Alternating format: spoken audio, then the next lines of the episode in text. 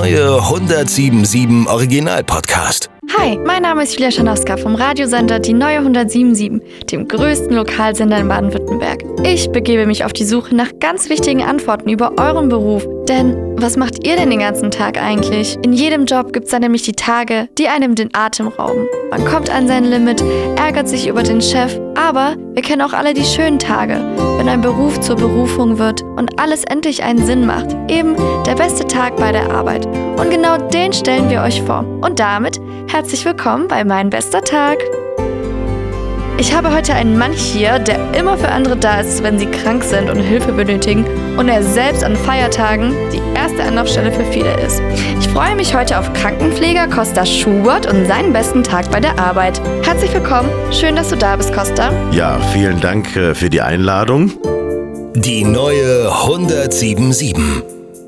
Mein bester Tag. Bevor wir beginnen, Costa, will ich mit dir ein ganz kleines Spiel zum Kennenlernen spielen. Und zwar stelle ich dir ein paar Fragen in relativ kurzer Zeit, um so einen kleinen Eindruck zu bekommen. Bist du bereit? Ich bin bereit. Super. Wann klingelt in der Regel dein erster Wecker? Äh, um sieben. Ich äh, bin ja nicht mehr zu 100 Prozent im Krankenhaus. Da war natürlich äh, der Wecker äh, früher am Schreien. Mhm. Äh, da war es dann schon einmal kurz vor fünf, beziehungsweise, naja, am Wochenende. Ich bin ja praktisch ein Wochenende im Monat äh, im Krankenhaus tätig. Und da klingelt der Wecker tatsächlich dann um Viertel vor fünf, ja. Was ist dein Traumberuf? Na, ich ähm, bin überzeugt, ich habe den äh, über Umwege äh, getroffen. Also mein ursprünglicher Traumberuf war Polizist. Äh, genau, äh, das hat dann aber nicht geklappt. Äh, ich denke, alles hat seinen Sinn, das ist auch in Ordnung so. Und äh, dann bin ich praktisch ähm, ja so reingelenkt worden in den heutigen äh, Beruf, ähm, wo sich alles äh, verbindet als äh, Krankenpfleger, als äh, Wundberater und äh, jetzt natürlich im Sanitätshaus als Produktspezialist für Sitzen und Positionieren. Und hast du jemanden, den du am liebsten pflegst? Das ist eine gute Frage. ähm, mm, nee, eigentlich nicht. Also es ist, ähm, jeder hat ja so seine eigene Geschichte, äh, jeder hat seinen eigenen Lebenslauf und das ist immer sehr, sehr spannend, das äh, im, im Zuge der Pflege zu erfragen und äh, gegenseitig sich dazu äh, besprechen. Das macht schon Spaß, ja. Und macht dir der Tod Angst? Nein. Also tatsächlich Klar, wenn man so drüber nachdenkt, äh, wie es passiert, was passiert, äh, man bekommt natürlich viele äh, Geschichten auch mit. Äh, aber der Tod ist ein, ein, ein, ständiger Begleiter, auch auf Stationen. Man betreut äh, Angehörige, man betreut Patienten, äh, die äh, versterben. Äh, und wenn sie dann verstorben sind, äh, ist es natürlich auch Aufgabe des Pflegers und der Pflegerinnen, die praktisch vorzubereiten. Ja, und das ist immer eine, eine ehrenvolle und respektvolle Aufgabe. Und das ist eher ehrenvoll, also, als dass man Angst davor hat. Und wie geht es dir heute? Mir geht's super. Freut mich. ja, ja. Was macht eine gute Pflegekraft aus? Hui. Also ich denke, äh, in einem System, das ähm, immer schneller zu, zu reagieren äh, äh, vermag und immer, man muss immer schneller sein, man muss ähm, immer ein größeres Pensum in einer kleineren Zeit erledigt haben. Und wenn man das Zwischenmenschliche nicht außer Acht lässt, sondern wirklich ähm, versucht hier noch äh, äh, zwischenmenschlich zu bleiben und äh, mit Respekt äh, äh umzugehen. Was gibt's bei dir in der Mittagspause zu essen? Das ist ganz unterschiedlich. Also ich bin ja praktisch von Montag bis Freitag im Sanitätshaus tätig und äh, da bin ich im Außendienst tätig, überwiegend. Ähm, ja, also von der Maultasche äh, bis äh, zum äh, Zwiebelrostbraten bis äh, chinesisch, thailändisch. Es ist alles, was auf dem Weg liegt und äh, den Appetit anregt. Ekelst du dich manchmal bei der Arbeit? Oh nee, der, der Punkt ist, äh, der Punkt ist durch. Also ich glaube, ich habe äh, schon so viele ähm, Sachen gesehen und Sachen erlebt. Äh, da, das muss schon heftig sein, dass ich mich bei der Arbeit ekel. Ja, also, also auch gerade als Wundberater sieht man äh, Sachen, die äh, ja Mhm. Der Ekel war mal da, sicherlich, aber das ist jetzt nicht mehr so. Ja. Ähm, was würdest du auf eine einsame Insel mitbringen? Auf eine einsame Insel. Das ist eine gute Frage, gell? Einsame Insel. Na, ich hätte auf jeden Fall gern äh, äh, meine Partnerin dabei, meine Freundin. Dann würde mir sicherlich äh, Musik gut tun. Und äh, wenn da noch Platz wäre für meine Band, wäre es natürlich äh, toll. ja. Kannst du alles in deinen Koffer packen? Dann können wir alles in den Koffer packen, genau. Und was machst du äh, gerade, wenn du nicht arbeitest? Wenn ich nicht arbeite, genau wie schon erwähnt, äh, ich mache sehr gerne Musik ähm, in einer Band und äh, das ist schon ein sehr, sehr äh, toller Ausgleich, ja.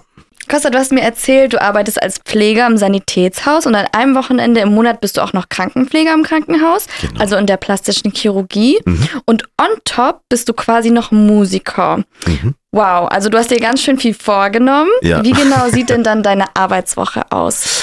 Also ähm, genau, Montag bis Freitag bin ich im äh, Sanitätshaus tätig. Äh, da bin ich als Produktspezialist für Sitzen und Positionieren äh, zuständig. Das heißt, alles, was äh, ja mehr oder weniger äh, äh, schwierig in den Rollstuhl zu positionieren ist, das ist dann meine Aufgabe. Das heißt, so als Beispiel, man nennt mich dann gern Schubi, schön abgekürzt, genau, Schubi, guck mal, hier rutscht jemand aus dem Rollstuhl raus, schau doch mal bitte, was man da machen kann. Das ist ein Teil. Ähm, zum anderen äh, bin ich zuständig für äh, Sitzdruckmessungen. Das heißt, ich habe eine äh, Druckmatte, wo ich ähm, Druckspitzen erörtern kann und äh, das äh, farblich und bildlich darstellen kann. Ähm, ja, wie jemand sitzt, ob man hier irgendwie potenzielle äh, Druckspitzen hat, äh, wo man drauf, drauf eingehen muss und ähm, die Sitzversorgung äh, dran anpassen. Und äh, das ist von Montag bis Freitag Programm. Äh, da habe ich meine Termine, die ich äh, vereinbaren darf. Und ähm, genau, dann wird dann das Schriftliche äh, erledigt, bin im Gespräch mit den Krankenkassen, wenn es irgendwelche Rückfragen gibt, äh, in äh, Rücksprache mit den äh, Kunden. Und äh, das ist die Aufgabe Montag bis Freitag. Und dann an einem Wochenende im Monat, wie erwähnt, äh, bin ich dann in äh, Bietigheim äh, auf einer plastisch-chirurgischen äh, Station. Zumal wir jetzt auch viele ähm, innere äh, Geschichten, also Gastroenterologie, äh, Diabetes-Station, ja, das ist jetzt äh, schön durchgemischt. Und äh, da bin ich dann als Pfleger tätig, meistens im Frühdienst, äh, dass es dann äh, praktisch ähm, weitergehen kann am Montag äh, im Sanitätshaus. Genau. Und die Musik kommt dann irgendwann dazwischen? Die Musik kommt dann äh, danach, genau. äh, ja, also die Musik, wir treffen uns äh, donnerstags, haben wir Probe und dann wird geprobt, es werden Lieder äh, geschrieben, es wird, äh, es werden Ideen umgesetzt und äh, ja, und an den freien Wochenenden äh, sind dann auch äh, Auftritte dann möglich, ja. Cool. Ich weiß jetzt nicht, ob ich da vielleicht alleine bin, aber ich habe das Wort Sanitätshaus das erste Mal gehört. Du hast jetzt schon ein paar Einblicke gegeben, aber Ja, ja. kannst du mir kurz erklären, was man darunter versteht? Also ein Sanitätshaus, äh, das, mm, ja, da laufen dann meistens äh, mehrere äh, Disziplinen, sage ich mal, zusammen. Ja, das heißt, ähm, es werden hier äh, in einem, im klassischen Sanitätshaus, wo man dann äh, die, die Kompressionsstrümpfe bekommt, äh, wo man Rollatoren äh, bekommt, wo man ähm, Alltagshilfen, kleinere Alltagshilfen ähm, äh, praktisch äh, anschauen und erwerben kann. Ähm, dann gibt es, äh, ähm, sage ich mal, Abteilungen ähm, wie jetzt die Orthetik oder Prothetik, ja, die dann praktisch auf äh, Orthesen eingehen, ja, zur Korrektur oder zur, zur Förderung, zur Haltung einer, einer äh, gewissen äh, Position. Ähm, die Prothetik, äh, jetzt nach Amputation oder äh, wenn irgendwo ein, ein Gliedmaß fehlt, äh, dass man da praktisch äh, das äh, anfertigt und an den äh, Kunden äh, anpasst. Die Homecare-Abteilung ist dann äh, zuständig für äh, von Stoma-Versorgungen, ja, wenn Sie jetzt irgendwelche Stoma-Beutel oder, oder äh, Katheterbeutel, Urinal und so weiter. Ähm, das ist die Homecare-Abteilung und auch die äh, Wundberater, die Wundmanager, die dann praktisch auf die Wundbehandlung eingehen. Und äh, ja, die Reha-Abteilung, die ähm, für die Hilfsmittel zuständig ist, ja, wenn äh, zum Beispiel ein, ein Patient entlassen wird, ähm, soll nach Hause äh, kommen und da wird dann die Pflege äh, weiterlaufen, ob jetzt durch äh, Angehörige oder durch einen Pflegedienst, ähm, dass da das Bett äh, bereitgestellt ist, das elektrisch höhenverstellbare Pflegebett, äh, eine äh, Matratze, ein Matratzensystem, je nach äh, Anforderung, ähm, der Rollstuhl, der dann praktisch hier benötigt wird, ähm, Liftersysteme, Deckenliftersysteme, also alles, um praktisch den Alltag in der neuen Situation äh, praktisch äh, ähm, Hilfsmittelversorgung zu erleichtern. Genau. Und du bist dann im Außendienst quasi? Ich bin im Außendienst, genau. Also wir haben eine äh, Neuroaktivabteilung, äh, nennt sich diese. Ähm, wir arbeiten da auch äh, eng mit einer äh, mit äh, Reha-Kliniken äh, zusammen, wo wir praktisch äh, auf die neurologischen Erkrankungen eingehen und ähm, das Tolle ist hier einfach, dass wir äh, spezialisiert sind. Also ähm, wir haben hier viele Spezialisten, die ähm, ja sehr, sehr teilweise komplexe Versorgungen äh, durchführen können, ähm, mit Elektrorollstuhlversorgungen, mit Stehfunktionen, mit Umfeldsteuerungen, Sondersteuerungen, also wirklich äh, Geschichten, äh, wo ich selber noch nicht alles kenne und äh, das machen dann die Kollegen wunderbar. Äh, genau. Und ich bin dann praktisch zuständig für die äh, Multifunktionsrollstühle im, im höheren Segment, wo es dann wirklich kompliziert wird, wenn sie jetzt irgendwelche Beatmungsgeräte noch haben, ähm, irgendwelche Absauggeräte, äh, Sonderbauten, dass man praktisch ähm, einen Stuhl, äh, der jetzt für die Anforderungen nicht passt, den kann man dann praktisch anpassen. Ja, dass man in der Werkstatt, wir haben eine Sonderbauwerkstatt, äh, die praktisch darauf eingehen kann und gewisse Bauteile selber äh, konstruieren kann. Mhm. Genau. Und dann hast du auf der anderen Seite die plastische Chirurgie. Wie ja. bist du denn dazu gekommen? Hast du das, bevor du zum Sanitätshaus gekommen bist, gemacht? Das ist jetzt, äh, da werden wir wahrscheinlich groß ausholen müssen. ich weiß nicht, wie viele Stunden wir hier Zeit haben. Nein. Also, es ist tatsächlich so, ich habe begonnen 2001 äh, 2002 äh, bin ich ins Sanitätshaus äh, gekommen. Da hat mich damals ein, ein, ein Freund äh, angesprochen. Sie suchen jemand im Außendienst äh, als Reha-Fachberater, also gerade was die Pflegebetten anbetrifft, die Matratzensysteme, die Lifter und so weiter, das auszufahren und zu beraten. Da habe ich am Anfang gedacht, oh, ich weiß nicht, ob ich äh, so mit kranken Menschen, ob das funktioniert, ob das geht. Ähm, das habe ich dann aber gemacht. Das war in, in Ludwigsburg äh, bei einem Sanitätshaus. Und ähm, ja, das hat mir Spaß gemacht. Also ich habe gemerkt, okay, das, das, das macht Spaß, das machen wir. Und 2009 hatte ich dann die Gelegenheit, also auch aus dem Namen heraus, Costa äh, Schubert, da äh, liest man einen Griechen raus. Genau. Also meine Mutter ist äh, Griechin und ähm, mein Bruder, der ist 2008 äh, nach Rhodos ausgewandert, war mhm. dann praktisch äh, mit seiner damals äh, zukünftigen jetzigen Frau, sind die ausgewandert nach Rhodos und äh, wir haben ein sehr, sehr gutes Verhältnis äh, mit meinem Bruder. Und dann war ich zum Urlaub machen äh, auf Rhodos, August 2008. Und dann fragt der Mensch Costa, wäre das nichts für dich, hierher zu kommen? Hab ich gedacht, okay, das wäre cool, aber dann müsste zumindest der, der Job äh, gesichert sein. Mhm. So, und dann bin ich dann losgetigert und äh, habe dann äh, gleich ein, ein, das größte Sanitätshaus dann auf Rhodos äh, gefunden. Ah. Bin reinspaziert und habe gesagt, hallo, hier ist der Costa aus äh, Deutschland und äh, ich wollte mal schauen, wie ihr hier so arbeitet, was hier so, äh, was hier so passiert. Und die hatten tatsächlich auch jemand gesucht zu dem Zeitpunkt. Und dann habe ich gedacht, okay, sag mir doch einfach mal zu, sag mir doch spontan, dann äh, hat sich die Suche erledigt. Ich würde das gern machen. Und äh, so war das dann. Ich bin dann 2009 im April ähm, nach äh, Rhodos dann mit ausgewandert und äh, genau, war dann drei Jahre auf äh, Rhodos. Eigentlich mit dem äh, Hintergrund, dass ich nach äh, zwei, drei Jahren Berufserfahrung als äh, Pfleger wieder zurückgehe. Aber ja, wie es so ist, äh, man bleibt hier dann äh, stecken.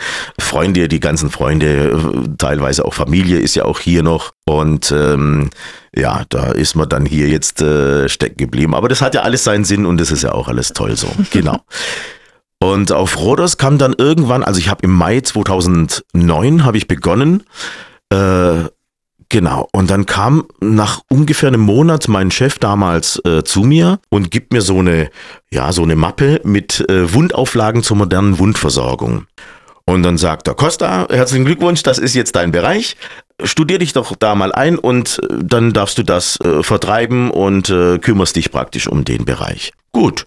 Ich schaue dann rein. Ich meine, ich hatte ja schon äh, gewisse Erfahrungen was Matratzensysteme anbetrifft und äh, man hat ja schon ein bisschen einen Einblick. Aber es ist schon nochmal anders, dir jetzt irgendwie eine Wunde äh, anzuschauen und vor allem die dann äh, zu beraten und äh, Wundauflagen zu beraten. Mhm. Aber ich habe gedacht, okay, Challenge accepted, äh, das machen wir so. Und das ging dann, ja, nach einem Monat kam dann eine Kundin in den, äh, in den Laden und äh, Kalimera, Kalimera, wunderbar. Und erzählt, ja, ich habe meine, äh, meine Mutter, die ist jetzt im Krankenhaus und ich soll sie wieder nach Hause bringen. Und sie hat so eine große Wunde hinten am, äh, am Steiß und sie weiß gar nicht, was sie machen soll. Ja, und ich habe mich schon vorbereitet, so ein bisschen äh, zu äh, referieren, was, denn, was es denn für Möglichkeiten gibt. Ja, In dem Moment kommt dann mein Chef äh, praktisch die, die Treppe runter vom Büro und äh, Kalimera, Kalimera, äh, wie geht's, wie steht's, äh, was was haben wir denn für ein Problem? Dann erzählt die ihm die Geschichte und dann sagt er, ja, das ist kein Problem. Der Costa, äh, der kennt sich ja damit aus. Der kommt heute Nachmittag zu euch, schaut sich das mal an und dann könnt ihr ja mal schauen, was da drauf kommt. So, und dann stand ich erstmal da äh, an diesem, an diesem Verkaufsdresen und denk, okay, Chef, hallo, äh, stopp, Timeout, ja. Äh, das war dann schon so ein bisschen äh, Herausforderung. Und habe ich gedacht, okay, ich kann jetzt hier meinem Chef vor der Kundschaft nicht widersprechen. Äh, jetzt äh, Zähne zusammenbeißen und dann machst du das halt. So, und es war im, ah, das muss Juli gewesen sein. Ähm, Juni, Juli da ist es natürlich bollenheiß auf äh, Rodos. Da, so. Mhm. Ich natürlich mit meinem Buntfaltenhöschen und mit meinem Hemd äh, praktisch zu der äh, Dame dann einen Hausbesuch gemacht. Und ähm, diese Wunde, die hat man schon gerochen. Also ich bin vor dem Haus stehen geblieben und habe gedacht, okay, was riecht hier so? Ähm, so, ich komme dann rein und äh, sie ist schon ganz äh, froh und ah, Herr Doktor, Herr Doktor, super und Sie kommen. Und ich denke, nee, halt mal, ich, nein, kein Doktor, ich bräuchte jetzt selber jemand, ja, ich bräuchte jetzt selber einen. Äh, da habe ich gesagt, jetzt gucken wir mal drauf. So, ich natürlich total mit einem mulmigen äh, Gefühl da rein dann hat sie praktisch ihre Mutter auf die Seite gedreht und macht diese äh, Schutzhose runter und ich sehe diese Wunde und mir ist sofort schwarz vor den Augen geworden. Das war eine Wunde, die war komplett offen, da hast äh, äh, Wirbelsäule gesehen, da hat man alles gesehen. Die war belegt, das war ein Loch und ich habe nur gedacht, oh lieber Himmel, was was was mache ich jetzt hier? So. Und dann äh, habe ich mich zurückgelehnt und sag zu ihr, könnt ihr vielleicht ein Glas Wasser haben, weil ich bin mit dem Klima, komme ich noch nicht so zurecht. Sagt er, ja, ja, klar, klar. So, dann habe ich das Glas Wasser getrunken und habe gedacht, Mensch, jetzt reiß dich zusammen, du musst doch der Frau irgendwie helfen, da muss man jetzt irgendwas machen. So, ich habe dann äh, natürlich abgeglichen mit dem, äh, äh was ich seither erlernt habe und habe gedacht, okay, wie sieht denn die Wunde aus? Was machen wir denn jetzt da drauf? Und äh, dann haben wir diese Wunde tatsächlich äh, versorgt und äh, das hat dann so ein bisschen was äh, losgebrochen in mir. Das hat äh, den Ehrgeiz äh, wahrscheinlich geweckt. Ja, das war die eine Wunde. Und das hat sich dann so ein bisschen rumgesprochen. Also äh, da ist jemand, der befasst sich mit, äh, mit der Wunde und ähm, der macht das ganz gut. Äh, geh doch da mal vorbei, der schaut mal drüber. Und äh, dann kam natürlich eine Wunde, die nächste Wunde und so hat sich das Ganze äh, äh hochgeschaukelt. Äh, ja, mhm. ich habe mich dann eingelesen, habe dann immer mehr äh, ähm, Schulungen gemacht, war dann in Athen, äh, war dann auch bei äh, verschiedenen Firmen, äh, habe dort äh, Kurse belegt, äh, zumindest was die Wundauflagen anbetrifft. Ja, aber ich hatte mich gewundert, dass es äh, irgendwie niemand gibt, der diese Anwendung auch an den äh, an den Kunden oder an Patienten bringt. Mhm. Und ähm, irgendwann habe ich dann gedacht, okay, das ist mir jetzt hier die Verantwortung, die möchte ich auffangen. Das, da muss ich mich jetzt irgendwie weiterbilden. Und äh, hatte dann im, im äh, Internet recherchiert und bin dann auf die Madentherapie äh, gestoßen. Mhm. Und äh, die Madentherapie, das ist praktisch äh, kleine äh, Fliegenlarven, die in eine Wunde reinkommen mhm. und diese praktisch mit ähm, ja, mit, mit dem Speichel, die, die Nekrosen und das tote Gewebe äh, mhm. aufdauen und praktisch äh, die Wunde reinigen. So, und dann hatte ich gesehen, dass äh, der Ursprung in Deutschland tatsächlich im Bietigheim passiert ist damals. Ah. Und durch äh, glückliche Umstände habe ich dann auch äh, das komplette Team kennenlernen dürfen. Ja, der, der Dr. Fleischmann, der damals, äh, schöner Name auch zu den. passt ja direkt passt zur Wunde. Zu der, passt zur Wunde. Der Dr. Fleischmann, genau, ein, ein, ein, ein toller Mensch, ähm, ein Macher mit seinem ganzen Team. Die Birke Töner damals, die äh, ähm, seine linke Hand war und äh, alles, was heute um die Madentherapie ähm, entstanden ist. Und ähm, da hatte ich dann angerufen, habe gesagt, Mensch, kann man bei euch irgendwie hospitieren oder ein Praktikum machen? Da sagt sie, ja, natürlich. Sag ich, ja, gehen zwei Wochen. Sagt hm. sie, ja, natürlich. Dann sage ich, gehen auch vier Wochen. Sagt sie, ja, solange du möchtest. Und äh, dann haben wir das so gemacht. Ich war dann vier Wochen äh, ähm, in Bietigheim und in Ludwigsburg äh, im Krankenhaus, habe dann praktisch äh, über die Schulter schauen dürfen und ähm, das war wirklich eine, eine, eine tolle äh, Zeit mit äh, vielen Erfahrungen, die natürlich Gold wert sind. Hab dann äh, praktisch auch den äh, Wundberater gemacht. Das ist eigentlich eine Fort- und Weiterbildung auf Basis einer pflegerischen äh, oder medizinischen Ausbildung äh, oder ein Studium. Genau. Und ich war da einfach als als Reha-Fachberater. Es war ja eigentlich nichts Offizielles. Ja, ich dürfte eigentlich nicht offiziell das praktizieren. Also zumindest nicht hier in Deutschland. So, äh, für Griechenland habe ich gedacht, okay, dass ich zumindest äh, fundiertes äh, Wissen habe und hier nochmal ganz anders rangehen kann an die Sache. Dann hatte ich praktisch mein, meine Hospitation hier ähm, beendet. Das war 2011. In dem Zuge habe ich dann gleich auch meine Eltern mit rübergenommen nach Rhodos. Die leben jetzt auch auf Rhodos, die sind in Rhodos. Ja, sehr cool. Grüße an der Stelle gedacht. du bist jetzt ja. aber in Deutschland, also du ich hast bin, sie dann dort ich, gelassen und. genau, jetzt sind alle auf Rhodos und ich bin wieder zurückgekommen, genau. Äh, ja, und ähm, habe aber gemerkt, dass ich trotzdem wieder auf, auf Widerstand stoße, weil sie sagen, Mensch, wer, wer, was machst du denn an den Wunden? Bist du Pfleger oder Arzt oder so? Und dann habe ich gedacht, okay, ich, ich mache da jetzt einfach äh, Nägel mit Köpfen. Und ähm, hatte mich dann beworben, ähm, um eine Ausbildung ähm, zu machen als äh, Gesundheits- und Krankenpflege dann in Ludwigsburg und dann war ich praktisch von äh, 2012 bis 2015 äh, wieder in der Ausbildung äh, zum Gesundheits- und Krankenpfleger. Ja, hatte das dann äh, erfolgreich abgeschlossen, habe dann auch den Wundberater nochmal offiziell gemacht, also nochmal äh, praktisch äh, durchlaufen und äh, mit der Prüfung dann abgeschlossen und äh, war dann praktisch Gesundheits- und Krankenpfleger und Wundberater. Und ähm, zu Beginn war ich dann äh, auf der neurochirurgischen äh, Station äh, auf der 5C in, in Ludwigsburg äh, mit, äh, also Intermediate äh, Care mit Überwachung. Und ähm, das war auch ein äh, tolles Arbeiten, ein tolles Team, das hat wirklich äh, Spaß gemacht. Mir waren das aber irgendwann mal zu wenig Wunden. Ich habe gedacht, ich muss doch irgendwo jetzt hier äh, mehr an die Wunde ran. Und so kam dann die Idee, nach äh, Bietigheim äh, zu wechseln. Das war dann Ende 2018.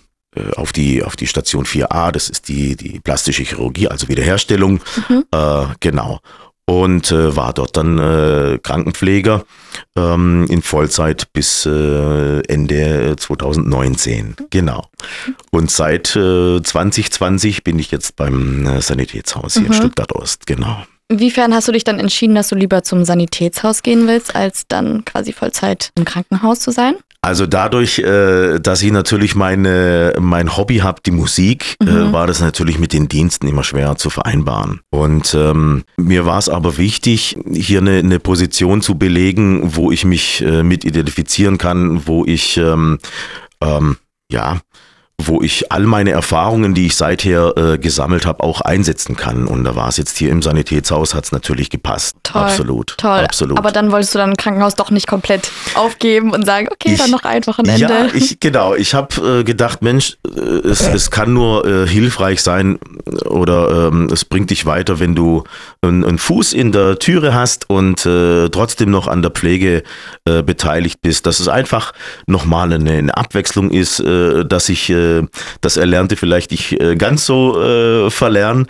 Äh, zumal es schon eine Herausforderung ist jedes Mal, ja, wenn dann vielleicht mal ein paar Wochen dazwischen liegen und äh, mit den Medikamenten, da muss man sich dann wieder reinlesen, äh, lesen, ja, dann, das ist schon äh, eine Herausforderung, aber es ist, äh, regt die blauen Zellen an, ja? dass man nicht einrastet und anrostet, ja. Vor allem ist ja dann voll die Verantwortung für dich, dass du dann äh, genau weißt, welche Patienten was und mit den Medikamenten Ja, etc. absolut. Absolut, ja. ja. Wie gehst du dann mit dem Druck um, dass du die Verantwortung trägst für den Patienten? Naja, ich denke, man hat diese Verantwortung und äh, da muss man einfach gewissenhaft rangehen. Also, dass man nicht sagt, naja, jetzt äh, lass es mal gut sein, das wird schon passen, sondern ich habe hier irgendwo eine Verantwortung und ähm, wenn ich mir nicht sicher bin, kontrolliere ich zweimal und ähm, wenn ich mir äh, komplett nicht sicher bin, dann fragt man äh, die Kollegin oder den Kollegen und das ist ja auch, das, das läuft ja super, ja. Ja, Also ja. ich fühle mich dort wohl und äh, wie du sagtest, es ist natürlich ein, ein großes Paket, was man hier hat. Ja, man, man äh, hat viel Zeit, wo man da investiert und ähm, das, das soll ja auch passen und äh, das geht nur, wenn man äh, sowohl im Hauptjob als auch im Nebenjob äh, ein tolles Team um sich herum hat. Ja. Das stimmt, das stimmt. Costa, du hast erzählt, dass es eine Therapie gibt, bei denen man Maden dann in die Wunde legt. Und wie kann man sich das vorstellen? Ja, richtig. Also es ist eine, eine bestimmte Fliegenart, äh, da muss man ja auch aufpassen, das muss ja auch medizinisch dann auch tragbar sein. Das ist die, die Fliegenart äh, Lucilia sericata heißt die. Ja, das ist die grüne äh, Schmeißfliege. Und deren Larven, die äh, gehen praktisch auch nur auf das nekrotische Gewebe. Ja, andere Fliegen, äh, die Larven, die würden wahrscheinlich auch das gesunde ähm, Gewebe ähm, verdauen oder, oder äh, zur Nahrung nutzen. Und diese äh, Fliegenart ähm, setzt praktisch die Larven in die, in die Wunde oder die werden unter sterilen Bedingungen äh, werden die Larven gezüchtet. Und die haben praktisch in ihrem Speichel äh, auch, auch äh, Wachstumselemente drin, äh, sie stimulieren praktisch äh, den, den, äh, die Granulation ähm, und durch ihre Bewegung, das, das stimuliert auch nochmal die, die äh, Granulation der Wunde. Und äh, der Speichel wird abgelegt äh, auf die Wunde, die Nekrosen werden praktisch äh, angedaut und dann nehmen die das zu sich, äh, sind am Anfang so, ja, äh, Stecknadelkopf groß, werden dann nachher bis zu drei, vier Millimeter groß und wenn die sich dann nach zwei, drei, ja, drei, vier Tagen äh, satt äh, gefressen haben, kommen die praktisch von der Wunde wieder runter. Die sind dann sogar drei, vier Tage da drin. Genau, genau. Ach krass. Bevor sie sich dann praktisch äh, verpuppen und dann würden ja eigentlich Fliegen dann rauskommen, ja. Deswegen, es ist diese Zeit, äh, drei, vier Tage, wo man die auf der Wunde lässt und dann können die ihre Arbeit äh, voll, Ach, vollziehen, krass. ja. Und wie reagieren dann deine Patienten, wenn du sagst, ich leg dir jetzt Maden auf deine Wunde? Ja, das ist natürlich schon ein komisches Gefühl, wenn man weiß, okay, ich habe da kleine Tierchen äh, in meiner Wunde drin, aber oftmals äh, oder die meisten, die sind ja dankbar dafür und äh, die Ergebnisse sind wirklich ähm, phänomenal. Siehst du, man lernt äh, immer noch was dazu Ja, im Leben. spannend, genau. Hab ich noch nie gehört. Ja. Aber cool. Ja, Ja. Ja. Und ich muss gestehen, ich habe früher immer ähm, so Krankenhausserien geschaut. Ich weiß nicht, ob Grey's Anatomy dir was sagt. ja, so vom Hören sagen, genau. Ja, so ein bisschen. ja. Ähm, vielleicht auch andere Krankenhausserien, muss jetzt nicht die sein, aber ist es denn so, wie es in den Serien immer dargestellt wird, dass es so emotional ist und es geht so viel ab und es ist ein Chaos und jeden Tag ist eine neue Geschichte? Naja, ich denke, ähm, äh, wenn so eine Serie läuft, das muss ja natürlich auch schön aussehen. Das muss äh, gut aussehen, da muss Dramatik dazu. Im Alltag auf Station läuft auch keine äh, dramatische Musik im Hintergrund. Äh, genau. Von daher, also ähm, äh, äh, viele Sachen sind schon angelehnt an die Realität, aber es ist auch vieles dabei, was äh, nicht ganz so äh, im Alltag äh, zu finden ist auf Station, ja, oder im Krankenhaus, genau. Was denn zum Beispiel? Ach, ich denke, ähm, ja, so, so äh, klassische Reanimationsgeschichten, Geschichten, wo sie dann alle auf Kommando wegspringen und man denkt, hier geht gleich eine Mine hoch. Ähm, ja, ich meine, man muss natürlich schon weg vom Bett, ja, sonst äh, kriegt man das ab. Aber es ist, ähm, es läuft da schon noch mal ein bisschen anders, genau. Mhm. Und ähm, du hast ja dann auch quasi irgendwo das erste Mal dieses gesehen, wow, krass, das ist der Tod, weil man ist ja quasi sehr nah an dieser Grenze. Und wie erging es dir dann dabei? Also ich habe ähm, das Glück gehabt, dass ich ähm, in der Ausbildung hatte ich nicht einmal eine Situation, wo ich äh, reanimieren musste. Das kam dann äh, hinterher. Ähm, nach meiner Ausbildung war die erste Reanima Reanimation tatsächlich auf der äh, 5C. Ja, Also es ist erstaunlich, man denkt ja immer, oh Gott, ich weiß nicht, wie ich das pack und ob ich das packen würde. In dem Moment ist aber wirklich dieses Wissen, das rufst du ab, ohne nachzudenken und äh, da bist du dabei. Ähm, Hinterher macht man sich dann die Gedanken, wo äh, das Ganze dann arbeitet, wo man denkt, Mensch, okay, das kann ja echt schnell gehen. Ja, wir denken immer, äh, weiß Gott, was wir sind oder was wir planen können und sagen, ha ja, nächstes Jahr machen wir das oder nächstes Wochenende machen wir das und jenes.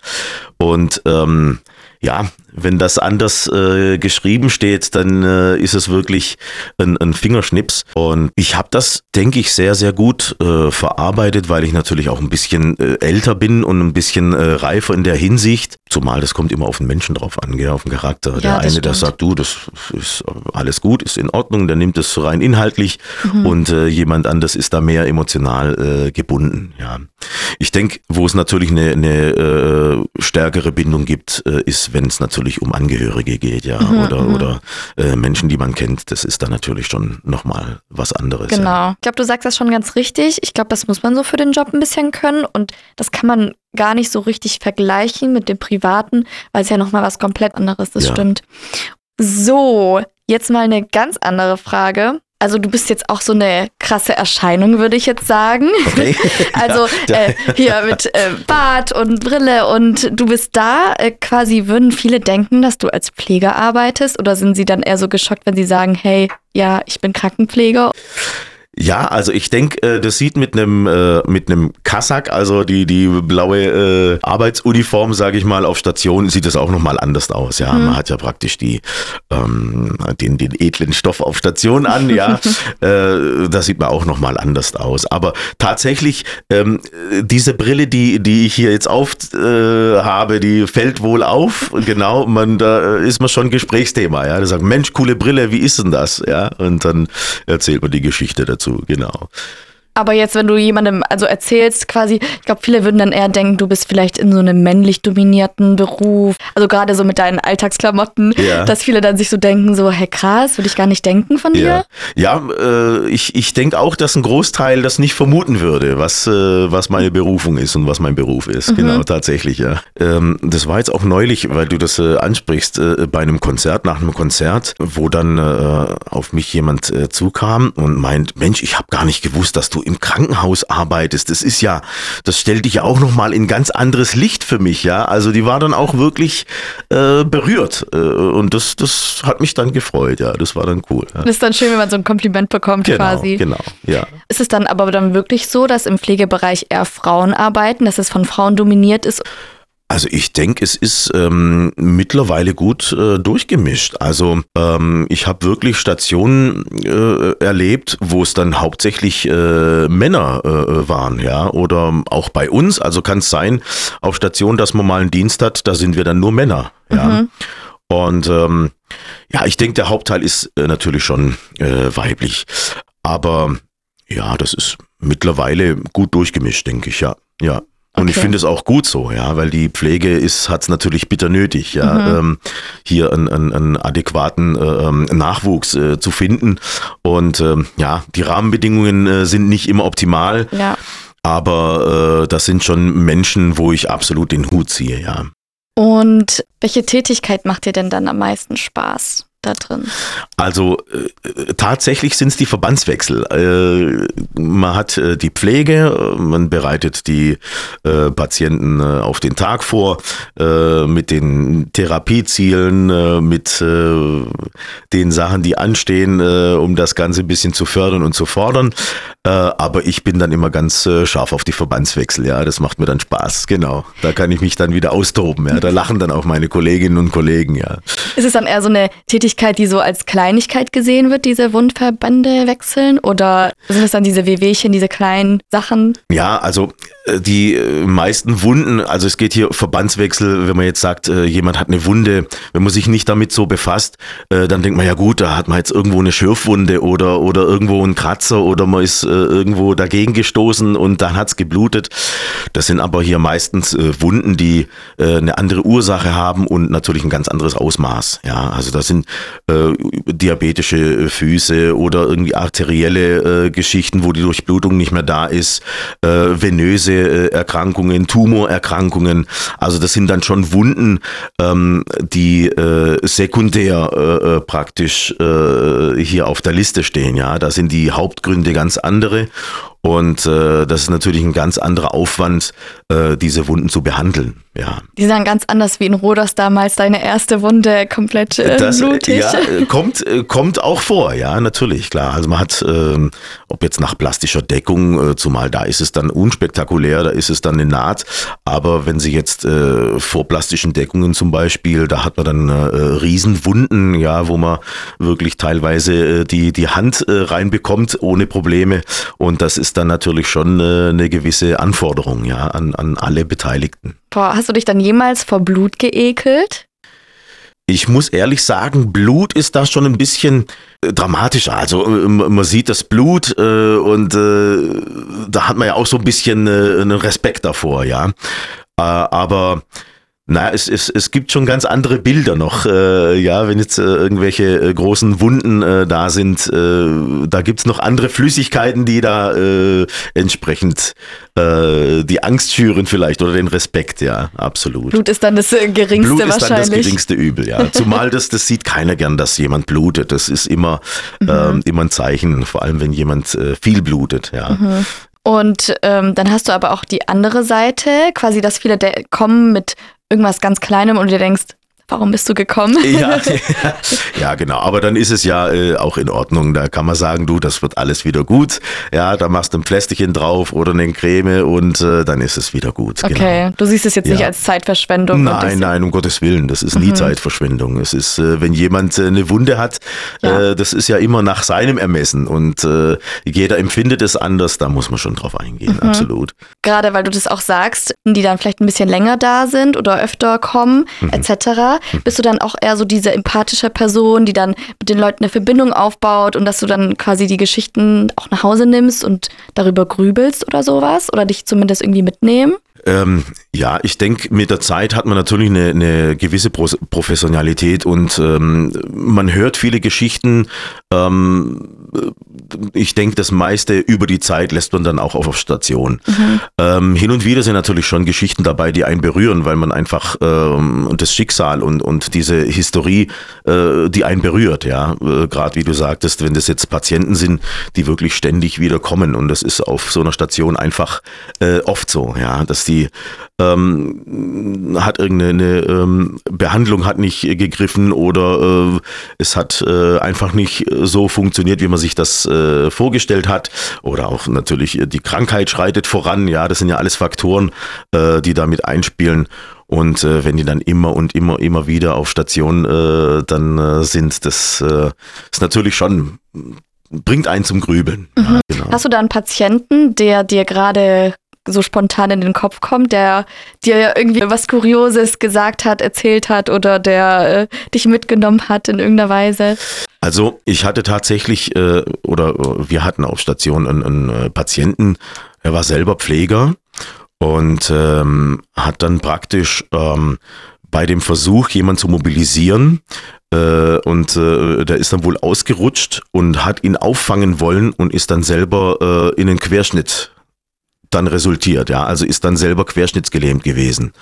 Und das war dann schon ein, ein, ein äh, ja, ein krasses Thema. Also ähm, er ist wunderbar damit zurechtgekommen, also auch mit der äh, Erkrankung, auch mit den Hilfsmitteln, die dann dazugehören. Geht es ja dann auch um, um Rollstuhlversorgungen und so weiter. Aber das ist schon, äh, bringt schon einen Denkanstoß, wenn man sagt, okay, aus der Hilfe heraus, aus der Situation heraus zu helfen in seinem Beruf, äh, ist er dann so erkrankt, das ist dann schon heftig, ja. Boah, krass. Hast du dann irgendwie Angst davor bekommen, dass es dir auch so ergehen könnte? Nein, nein. Ja, ich, man macht sich natürlich Gedanken, klar, aber äh, das, das, das geht weiter und äh, jeder hat sein eigene, seine eigene Historie und sein eigenes, äh, seinen eigenen Weg, den er beschreitet, ja. Mhm. Ja. Boah, krass. Dann äh, was ganz anderes. Ja. Gehst du dann durch deinen Job quasi als Krankenpfleger beziehungsweise im Sanitätshaus ähm, häufiger zum Arzt beziehungsweise Krankenhaus oder bist du die Person, die sich dann selbst verarztet? Also zum Glück war jetzt noch nichts, wo ich selber verarzten äh, musste. Ähm, ich bin tatsächlich äh, toi toi toi selten äh, krank und ähm, ja, die üblichen Routineuntersuchungen und äh, mal ein Wehwehchen hier, Wehwehchen da. Äh, das ist jetzt, da ist jetzt nichts dabei, was einen äh, beunruhigen muss, ja. Genau, Gott sei Dank. Ja. Und wie sieht es bei deiner Familie aus? Kommen die dann eher zu dir und äh, du bist dann stellvertretend deren Arzt? Ja, äh, sicherlich, klar. Da kommen dann immer Anrufe und äh, Mensch, wie ist es, äh, wie ist es hier, wie ist es da? Ähm, ja, ich denke, das ist äh, alltäglich und normal, genau. Wenn man da, äh, der, der Sohnemann ist äh, hier Pfleger, ja, da ruft man natürlich an. Genau. Aber es nervt dich jetzt nicht oder du sagst. Oh. Nein, um Gottes Willen. Also ähm, das ist eine kostbare Zeit, die man hat, vor allem mit den Eltern und äh, äh, der Familie, das, äh, das hat so seinen Sinn, das ist super so, ja. Freust du dich dann eher, dass du dann deren Arzt sein kannst, der genau, genau, Tipps gibt? Genau, so ist es, ja. Ja, cool. Und ähm, Du hast auch vorher schon mal angeschnitten, dass quasi der Beruf äh, jetzt nicht so angesehen ist, beziehungsweise ihr macht ja sehr viel für vielleicht eher geringeres Geld. Oder wie ist das beim Thema Gehalt? Bist du da zufrieden oder findest du, es ist für die zu wenig für die Arbeit, die du leistest? Also ähm, für die für die Pflegerinnen und Pfleger, ähm, die im Krankenhaus Vollzeit arbeiten, äh, unter den Bedingungen ist es, ähm, denke ich, nicht ausreichend. Also ähm, es ist, wie gesagt, wie zu Beginn schon gesagt, ein System, wo man immer mehr kompensieren muss, wo man auch viel dokumentieren muss. Äh, man hat sehr viel Zeit, wo man am Rechner verbringen, verbringt und ähm, praktisch die getane Arbeit, äh, da geht ja die Zeit auch davon ab. Ja, je mehr ich dokumentieren muss, umso weniger kann ich natürlich am Patienten sein. Äh, ist natürlich auch dem System geschuldet, ähm, dass man äh, den den Patientenschlüssel äh, da natürlich groß halten muss ja. Und ähm, je mehr Pflegekräfte für äh, Patienten da sind, umso besser ist es natürlich. Da kann man sich dem, ähm, ja, den Wehwehchen und den äh, Problemchen der Patienten auch äh, annehmen. Ja, also ich denke, wenn man ein bisschen mehr Zeit hätte, um mehr mit dem Patienten zu sprechen, darauf einzugehen, auf ihre Ängste, auf ihre Sorgen, wäre es wahrscheinlich ähm, nicht mehr so in dem Ausmaß nötig, äh, Medikamente zu verschreiben oder Schmerzmedikamente oder äh, sonstige. Ja, also dass einfach dieses Zwischenmenschliche ein bisschen mehr gefördert werden kann. Ja. Vor allem wahrscheinlich jetzt auch, als die Pandemie war, während dem Lockdown. Da war es bestimmt noch richtig krass, oder? Ja, das ist äh, absolut äh, eine schlimme Zeit und äh, da fühlt man ja mit. Also ähm, da sind dann Patienten teilweise, die über Wochen äh, hinweg alleine dann in einem äh, Zimmer sind und die Angehörige haben keine Möglichkeit, äh, die zu besuchen. Das ist schon hart. Also ich glaube in der Zeit, das war sehr, sehr, sehr schwierig. Also das hat mir äh, wirklich sehr beeindruckt äh, im Sanitätshaus äh, als auch äh, auf Station, ja. Also da ist man dann vermummt und äh, es ist ja natürlich dann auch nochmal mehr Aufwand äh, an, für die Pflege, ja, äh, sich da vor jedem äh, ähm, Zimmer äh, zu vermummen und äh, äh, einzukleiden und äh, Maske und äh, Schutzkappe und was weiß ich was alles. Also das ist schon ein, ein, ein sehr, sehr großer Aufwand und äh, Faktor gewesen für alle, ja. Hast du dann Angst, dass du selbst krank wirst? Nein. Also ich bin auch selbst erkrankt erkrankt äh, ähm, an, an Corona. Ähm, das war 21. Ähm, zu Beginn ganz unspektakulär und in der zweiten Woche ähm, hat sich dann das wirklich auf meine Lungen ausgewirkt, ähm, wo ich dann äh, praktisch in Quarantäne bin ich dann äh, runter an den Briefkasten, äh, habe dann die Maske aufgezogen, wollte meine Briefe hochholen, bin dann zwei, drei Stufen gelaufen und habe gemerkt, äh, wie wenn mir jemand Mund und Nase zuhebt. Ja? Und das hat dann erstmal zwei Minuten gedauert, bis ich wirklich wieder äh, Luft bekommen konnte. Hatte das Handy schon äh, äh mit der Nummer in der Hand, weil ich wirklich dachte, hoppla, jetzt ist es wirklich äh, komisch. Mhm. Und äh, auch danach ähm, habe ich gemerkt, ich war sehr, sehr schnell müde, war nicht belastbar. Also diese äh, Erfahrung habe ich auch gemacht. Ich bin jetzt froh, dass nichts mehr äh, davon übrig geblieben ist, dass ich äh, vollkommen genesen bin. Aber da macht man sich dann auch schon Gedanken, ja. Und ähm, genau, ich bin dann in, direkt ein Jahr später nochmal an Corona äh, erkrankt, aber da war es äh, lange nicht so heftig wie beim ersten Mal. Cool, dann bevor wir zu deinem besten Tag kommen, würde ich gerne noch auf eine ganz andere Sache eingehen. Mhm. Costa, du hast ja vorher erwähnt, dass du auch noch nebenbei Musik machst. Ja. Und ist das dann mehr als nur ein Hobby? Also die Musik äh, ist ein, ein ganz, ganz großer äh, Bestandteil äh, meines Lebens, schon von äh, sehr klein auf. Und ähm, ja, mit dieser Band ähm, äh, ist es natürlich schon was Besonderes. Wir hatten uns äh, 2018 äh, formiert in dieser, in dieser Konstellation, hatten dann zwei Jahre lang ähm, äh, Lieder zusammengeschrieben, zusammengetragen, Coverversionen, auch eigene Kreationen. Und dann wollten wir natürlich 2020 pünktlich loslegen und Corona hat uns da einen Strich durch die Rechnung No. gemacht. Genau.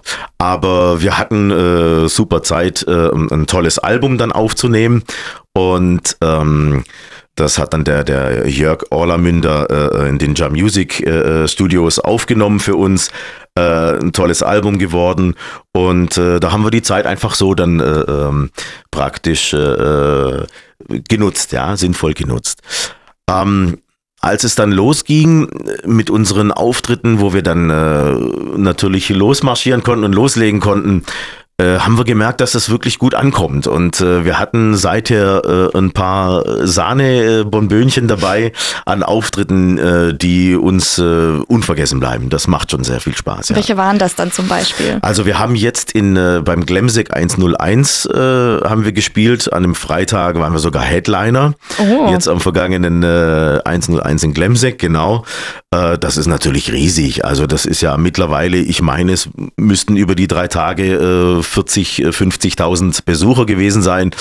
Und ähm, bei uns war äh, auch sehr viel los. Das hat uns äh, geehrt. Das hat schon sehr viel Spaß gemacht, ja. Also auch dieses, dieses Jahr ähm, war super. Äh, ähm, das New Orleans Festival in, in Fürth, äh, da durften wir äh, das eröffnen an dem Freitag. Das war uns auch eine große Ehre. Äh, das hat schon sehr viel Spaß gemacht, ja. Wie viele absolut. Menschen waren dann dort? Puh.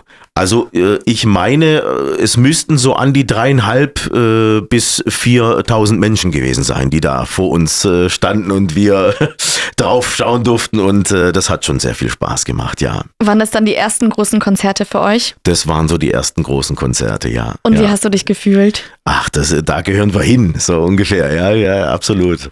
Da gehören wir hin, ja. So eine positive Nervosität. Absolut, absolut, ja. Vor ja. allem, wenn man so überlegt, du bist Krankenpfleger und dann auf so großen Bühnen zu performen. Genau, genau. Das macht schon sehr viel Spaß, ja, absolut. Cool, das zu ist ja spielen. auch eigentlich krass, Ja. dass man so als Newcomer-Band direkt dann so dicke Auftritte bekommen hat. Absolut, ja, das, das bestätigt uns natürlich in unserer Mhm. äh, Musik, in unserem Tun und äh, ist uns eine große Ehre, absolut. Ja. Mhm. Und wie bist du generell dazu gekommen, dann Musik zu machen?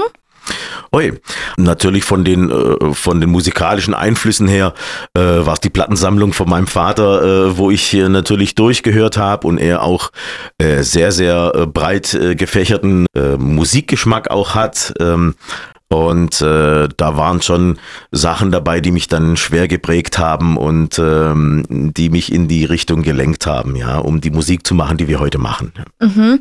Und wie heißt denn deine Band, damit man da reinhören kann? Ja, genau. Also äh, wir sind Mad Guz and the Mojos. Ähm, wir nennen unseren Stil Rough Rollin' Blues. Ähm, wir hatten keine passenden äh, Worte äh, gleich gefunden, dass wir sagen, ja, das ist Rockabilly oder es ist Rock'n'Roll. Und somit haben wir äh, praktisch diesen äh, Begriff ähm, kreiert und gesagt, okay, es ist auf jeden Fall Rock'n'Roll, es ist ähm, es geht schon vorwärts, es ist rough, äh, es ist aber auch Rock'n'Roll und da ist auch äh, Blues mit drin, ja. Also die Wurzeln unserer äh, Musik, genau. Würdest du dich dann als Rock'n'Roller beschreiben, der typische Rocker und äh, Sex, Drugs and Rock'n'Roll? ja, Rock'n'Roll, das ist, äh, Rock'n'Roll ist schon die richtige Richtung, ja. Ja, cool. Ja. Ja, dann ähm, kommen wir dann gleich mal zu dem Höhepunkt des Podcasts. Ja. Denn lieber Costa, ich würde jetzt gerne von dir wissen, was war dein bester Tag bei der Arbeit? Mein bester Tag bei der Arbeit. Also ich habe viele äh, beste Tage bei der Arbeit, aber ein Fall, ähm, der kommt mir immer wieder äh, in den Sinn. Und zwar war das eine Wunde, wo mich äh, ein äh, Physiotherapeut äh, aufmerksam gemacht hat und hat gesagt, Mensch, ähm, der Kerl, das ist, der hat seinen Fuß verbunden, der hatte eine, eine Vorfußamputation und ähm, das sieht ganz, ganz schlecht aus. Also das ist schon ganz nekrotisch, das ist schon ganz schwarz und könntest du da mal drauf schauen? So, und dann war das praktisch sogar noch vor der Zeit, wo ich äh, nach Deutschland gekommen bin, um äh, den äh, Wundberater zu machen. Und dann habe ich gesagt, okay, ich, ich fahre da mal vorbei und schau mal, was wir da äh, machen können.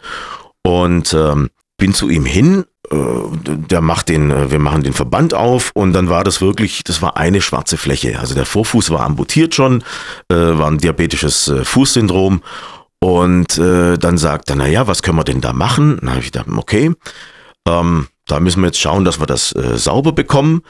Und äh, er sagte dann, ja, ich habe auch nächste Woche einen Termin, ähm, da wird dann noch mehr amputiert. So, und dann habe ich gesagt, Mensch, wenn du den Termin schon hast, dann machen wir doch jetzt diese Woche, probieren wir, äh, dass es vielleicht eine Besserung oder eine, eine, dass wir hier offensichtlich eine Besserung haben. Ja, probieren wir. Äh, dann machen wir das aber so, wie wir das äh, abgesprochen haben. Alles klar. So, und dann haben wir begonnen und ähm, tatsächlich äh, hat sich das dann gereinigt. Die Wunde wurde dann immer ähm, schön rot, immer äh, sauberer, rot granulierend. Und ähm, das Ende vom Lied war dann nach circa neun Monaten ähm, habe ich dann den Verband aufgemacht und dann sagt er mir, ja, was machen wir denn jetzt drauf? Und dann sage ich ihm, gar nichts. Sage ich, wir machen jetzt noch Creme drauf und dann ist es gut. Und dann sagt er, wie ist es gut? Und dann sage ich, das ist verheilt. So, und dann hatten wir praktisch diesen Fuß äh, zur Heilung gebracht. Und ähm, wir haben ihn dann mit einem, in, in Zusammenarbeit mit einem orthopädischen Schuhmacher, der hat ihn dann einen Schuh äh, angefertigt und dann ist er gelaufen. Wow. Und das ist, das war dann so ein Erlebnis, das, äh, das bleibt. Ja, das brennt sich ein und das äh, ist so, glaube ich, die, äh, die Belohnung und, und das zeigt, äh, warum man äh, diesen Job macht und äh, warum man aufsteht dafür. Ja. Wow, krass, dass jemand dann wegen dir nicht in den Rollstuhl musste. Genau, genau, ja. Und ähm, den Termin dann für die zweite Amputation? Der kam nicht zustande. Ach, krass. Also das hat, äh, das hat nach einer Woche, wir haben tatsächlich das so aufgeweicht bekommen, dann ist die Nekrose äh, Kappe, das ist dann einfach abgefallen und hat sich dann immer weiter äh, gesäubert. Mhm. Und äh, somit haben wir gesagt, na gut, dann sagst du das jetzt ab. Wir probieren, weil äh, ab ist er schnell, ja. Äh, wenn wir aber jetzt hier einen Erfolg sehen, dann machen wir hier einfach weiter. Und äh, der Termin war abgesagt. Er hatte dann äh, irgendwann auch mit dem äh, Chirurgen dann nochmal Kontakt, weil der sich dann auch erkundigt hat, Mensch, wie hast du das hinbekommen? Ja, und äh, das war dann schon, äh, äh dass das ja, ich denke, das war so ein kleines Wunder, dass er, ähm, dass dieser Fuß nicht amputiert wurde, sondern dass er einen Schuh äh, bekommen hat und dann äh, laufen konnte. Ja, mhm, mhm. also natürlich ähm, die Krankheit, die ist ja da. Äh, dann kam natürlich äh, später auch der zweite Fuß dazu. Ähm, das ist oftmals so, ja, bei diabetischen Füßen. Aber zumindest habe ich äh, oder haben wir gemeinsam äh, geschafft, dass er diese Lebensqualität noch hält. Ja. Oh krass, denkst du oft an diesen Fall zurück? Ja, ja, absolut. Also ich habe auch noch Kontakt mit der Tochter mhm. äh, von ihm. Wir schreiben uns hin und wieder und ähm, die sind auch leider verstorben. Also ihre Eltern mhm. ähm, äh, gibt es leider nicht mehr, aber mit ihr äh, schreibe ich hin und wieder und mhm. äh, die sind natürlich entsprechend auch dankbar. Das vergisst man nicht, ja. Das ist richtig Auf beiden schön. Seiten, ja. Wenn man sich überlegt, dass du quasi damals in Rodos ins kalte Wasser gewor geworfen wurdest. Genau, genau, ja. Und ja. dann konntest du so einen lebensveränderten Moment erbringen. Wunderbar, ja. Das ist richtig schön. Ja. Lieber Kostas, ich danke dir, dass du dir Zeit genommen hast für mich. Ich finde deine Geschichte richtig spannend und wie du das alles meisterst zwischen Krankenpfleger, Rockstar und ja, genau. den Menschen ja. helfen. Ich bedanke mich einfach, dass du mir die Sachen geteilt hast aus deinem Leben und dir die Zeit genommen hast. Ich bedanke mich auch für die Einladung. Das hat mich sehr geehrt. Äh, äh, wünsche dir und dem Team äh, alles Gute. Äh, bleibt gesund, unser höchstes Gut und äh, vielen Dank, ja. Gerne. Wie heißt auf Wiedersehen auf Griechisch? Äh, Yassas. Yassas. Yassas. Yassas, Costa. ja. Mein bester Tag. Eine Produktion von Die Neue 1077. Bester Rock und Pop.